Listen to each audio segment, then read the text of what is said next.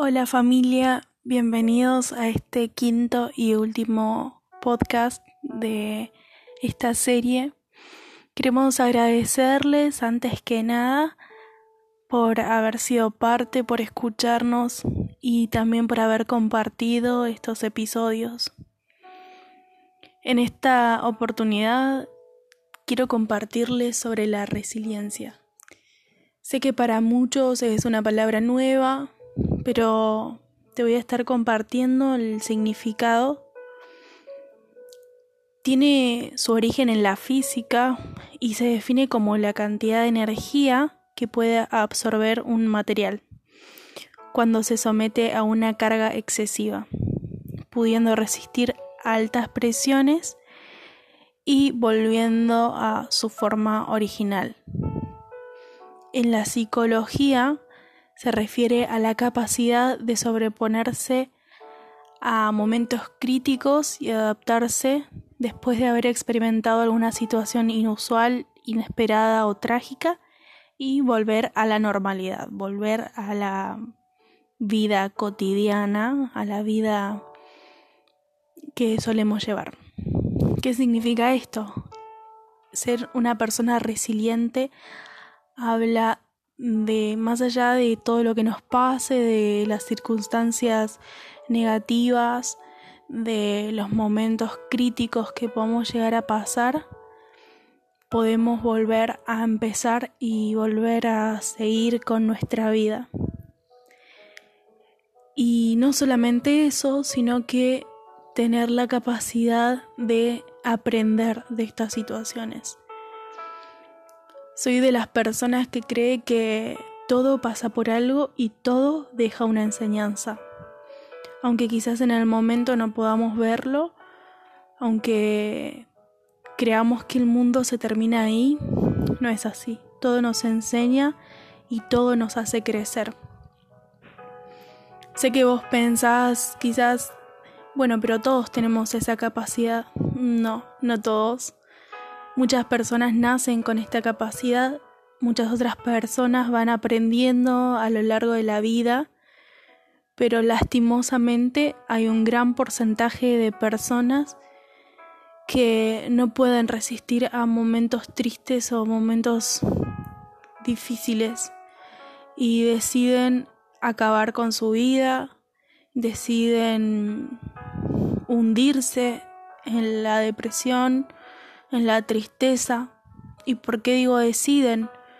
Porque si nos ponemos a pensar es una decisión que tomamos inconscientemente a veces, otras veces siendo conscientes de esto. En la Biblia tenemos un montón de casos de personas resilientes, personas que más allá de las cosas que le pasaron se volvieron a levantar.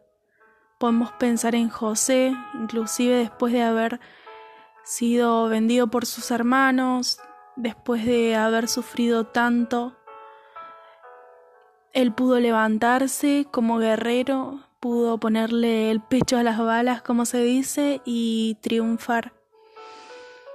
Podemos hablar también de Job, después de tanto sufrimiento y tanto dolor, él pudo comenzar su vida nuevamente Podemos hablar de Pablo también, después de tantas circunstancias negativas, después de tanto dolor, de tantas cosas que le pasaron, la cárcel, el dolor, inclusive el dolor físico, él pudo hacer frente a esto y, y pudo vivir la vida que Dios quería con él.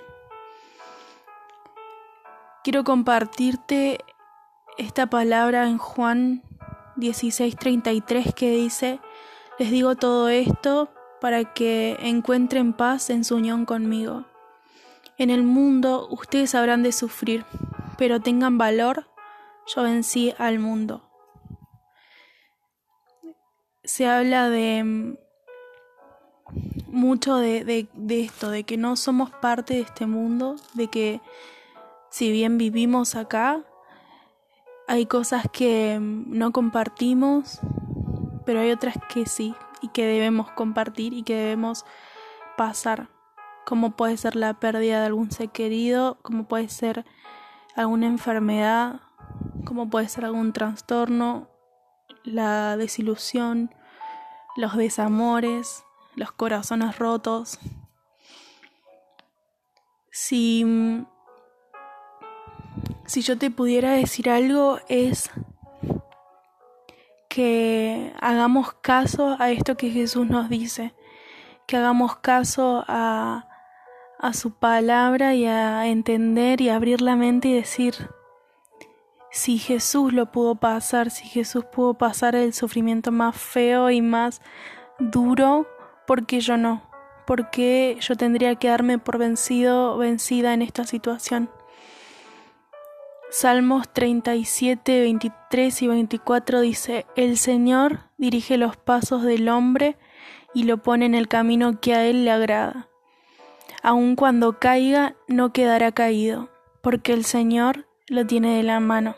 Qué hermosa esta palabra, qué tierna, porque más allá de todos los problemas, todas las cosas que tengamos que pasar, Jesús, el Señor, nos sostiene de la mano como un niño que está empezando a caminar, que se cae, se asusta y se vuelve a levantar. Quiero animarte, amigo, amiga, a que vos puedas hacerle frente con coraje porque eso nos dio el Señor, un espíritu de valentía, de coraje, para, para poder sobrellevar cada cosa, cada circunstancia que nos pase día a día y entender que con Él somos más que vencedores, que con Él tenemos la victoria asegurada. Esto es algo diario, es algo de todos los días, algo que nos tenemos que plantar día tras día y decir me levanto y triunfo, me levanto y triunfo, aunque caiga, aunque duela, aunque llore, aunque sienta que el mundo se está acabando, me levanto y triunfo, porque Él me dio la victoria, porque no depende de mí, no se trata de la capacidad que yo tenga de sobrellevar las cosas, se trata de Él en mí, de su poder en mí, y de que Él antes de irse me dijo que Él había vencido al mundo. Soy su hija, y Él está agarrándome la mano, soy su hijo, así que no tengo que tener miedo y tengo que levantarme. Muchísimas gracias por habernos acompañado a lo largo de estos episodios. Espero que hayan sido de bendición para tu vida. Te bendigo y espero que cada uno de estos temas que hablamos se hagan carne en vos. Gracias.